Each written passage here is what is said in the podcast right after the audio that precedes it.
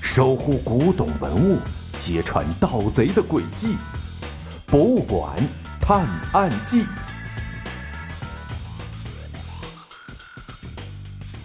第七十九集：失踪的孩子。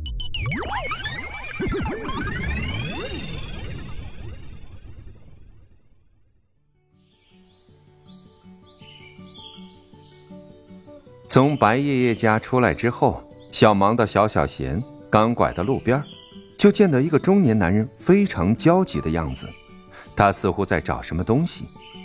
先生，请问您需要帮忙吗？小忙的停下自动驾驶汽车，朝那个中年男人走了过去。哎呀，丢了，我找不到他了。中年男人看到小忙的走了过来，急得都快哭了。您别着急，什么丢了？没准儿。我能帮您找到呢。小忙的试图安抚他一下。我我把儿子弄丢了，我找了半天也没找到啊。中年男人说着就蹲在了地上，双手抱头，一副非常懊恼的样子。那快报警呀！遇到麻烦不要怕，第一时间找警察。小小贤也跟了过来，提醒那个人赶紧报警。啊，对对对，我急得都忘了。中年男人听完小小贤的建议，拿出电话来准备拨打幺幺零报警。可是当他拿出手机的时候，电话突然响了起来。他按下了接听键，听到那头传来了一个粗犷的声音：“你儿子在我手上，如果想让他安全，千万别报警。”“啊，没有没有，我还没报警。你是谁呀？千万别伤害我儿子。”中年男人一听儿子被人绑架了，就更慌张了。小盲道一听这些信息，立马警觉了起来，赶紧凑到他的跟前，想听清电话那头的声音。放心，我的目的不是图财害命，你只要保证不报警，然后乖乖把你们家的那个传家宝交出来，我就把你儿子放回去。电话那头的说完，就立刻挂断了，似乎保持着很高的警惕性。喂喂，我怎么找你啊？喂！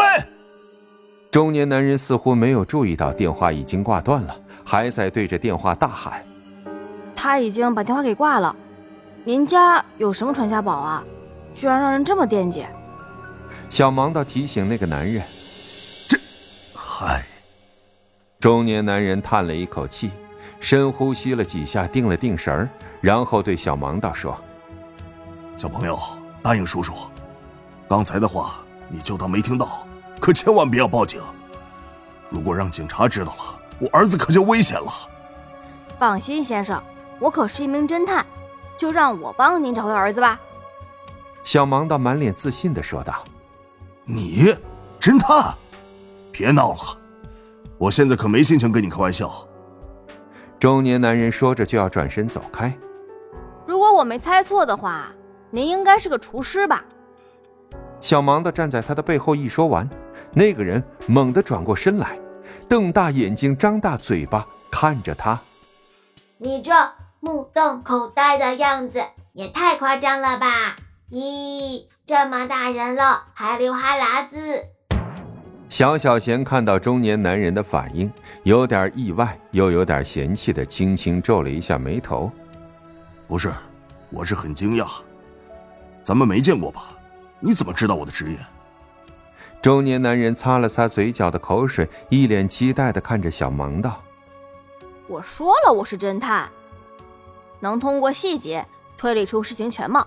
第一，你胳膊看起来比较粗壮，但又不是健身房练的那种。”所以呢，工作应该和体力有关。第二，你习惯性说话大嗓门，工作环境应该是比较吵。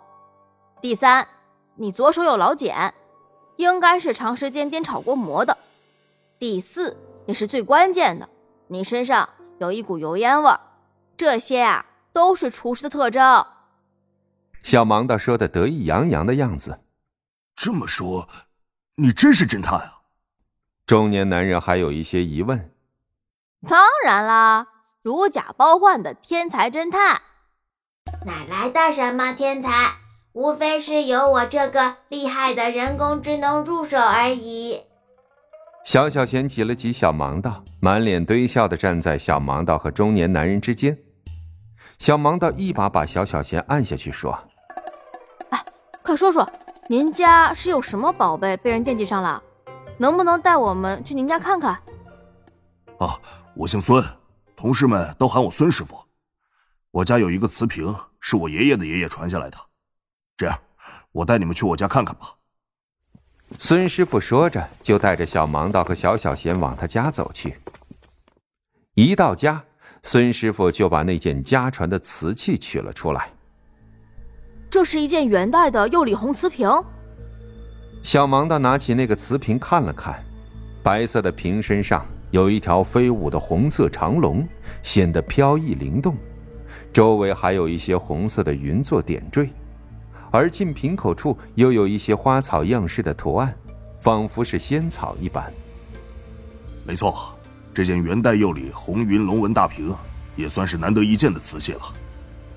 孙师傅端详着这件瓷器，眼睛里满是喜欢的神态。釉里红是元代才有的瓷器，烧制难度非常大，所以流传下来的数量不多。小小贤通过系统检索了一下关于釉里红瓷器的知识。原来，这种瓷器的红色是用金属铜做的一种红料化的，需要在非常精确的温度下烧制。由于元代技术还不成熟，烧制的瓷器会颜色发黑。像孙师傅这件呈鲜亮红色的非常少见。正当他们欣赏这件少有的瓷器时，孙师傅的电话又响了起来。他拿起来一看，正是刚才的那个电话号码。绑匪又有什么新的指示要给孙师傅呢？